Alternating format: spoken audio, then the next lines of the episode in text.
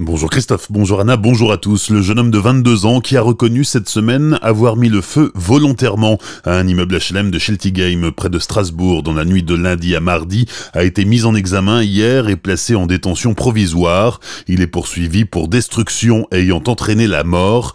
La victime est un enfant, un jeune garçon de 11 ans. Selon le parquet, le suspect est en état de récidive après avoir été condamné en 2014 alors qu'il était mineur. Deux personnes ont été tuées dans l'incendie d'une maison d'habitation dans la nuit de mercredi à jeudi à Cernay. La première victime, un homme de 87 ans, n'a pas pu évacuer la maison. L'autre victime, une femme de 50 ans, est morte à l'hôpital de Colmar des suites de ses blessures. 26 pompiers ont été mobilisés. Selon les premiers éléments, l'incendie pourrait être d'origine électrique. Une enquête de gendarmerie est en cours. Deux Orinois en garde à vue pour vol à l'étalage, ils ont été pris la main dans le sac mercredi après-midi à l'épicerie de Chervillers. Arrêtés par les gendarmes, ils ont passé la nuit de mercredi à jeudi en cellule. L'un des deux hommes a été remis en liberté en attendant d'être convoqué devant la justice. L'autre a été conduit devant un juge car il serait lié à une autre affaire.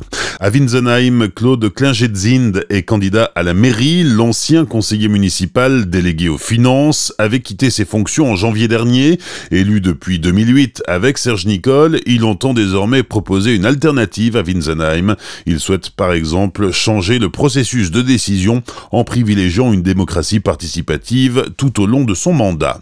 Emmaüs Chervillers lance ce week-end un nouveau festival dédié au tatouage sous toutes ses formes. Il s'intitule Compagnon d'encre. Parti de l'idée d'offrir un tatouage aux compagnons d'Emmaüs de Chervillers, ce festival s'ouvre à présent au grand public avec plus de 10 tatoueurs, dont des grands noms de la profession, des concerts samedi avec en tête d'affiche les Moorings, des spectacles aussi, un défilé de mode et des ventes à thème. Ce week-end promet d'être animé. Les détails d'Alex Nabli, le directeur d'Emmaüs Servillaire. Donc ça se passera ce samedi de 10h jusqu'à minuit, dimanche de 10h jusqu'à 18h. Toute personne qui aura envie de se faire tatouer ben, pourra le faire. Il y aura aussi des conférences, il y aura une vente. Le but de ce festival, c'est euh, la rénovation de la gare euh, de Chervillers pour en faire Emmaüs Etilogue, donc euh, pour faire de la location éthique et solidaire. Le soir, il y aura des concerts à partir de 17h jusqu'à 23h30. Il y aura des concerts. Le dimanche, il y aura un spectacle burlesque avec la clandestine, un défilé avec euh, l'équipe de l'étiquette,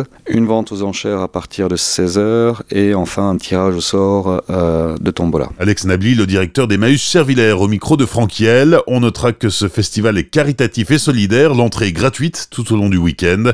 Pour découvrir le programme et les horaires, rendez-vous sur La ville de Célestat dévoile sur son site internet la programmation des Journées européennes du patrimoine. C'est cette année le week-end des 21 et 22 septembre, dans 15 jours, autour du thème Art et divertissement. Au programme Visite guidée avec le service Ville d'art et d'histoire ou à la bibliothèque humaniste, balade comptée, visite et animation à la Maison du Pain d'Alsace, projection, spectacle jeune public au temps exposition aux archives municipales ou encore rencontre au Frac Alsace. Est accessible gratuitement. Retrouvez le détail du programme sur le site celesta.fr.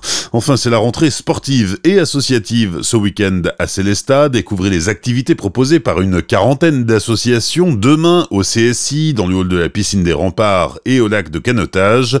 Et dimanche, rendez-vous à Markelsheim pour la troisième fête du sport avec une trentaine d'associations sportives et de loisirs qui proposent des initiations et découvertes. Bonne matinée et belle journée sur Azure FM. Voici la météo.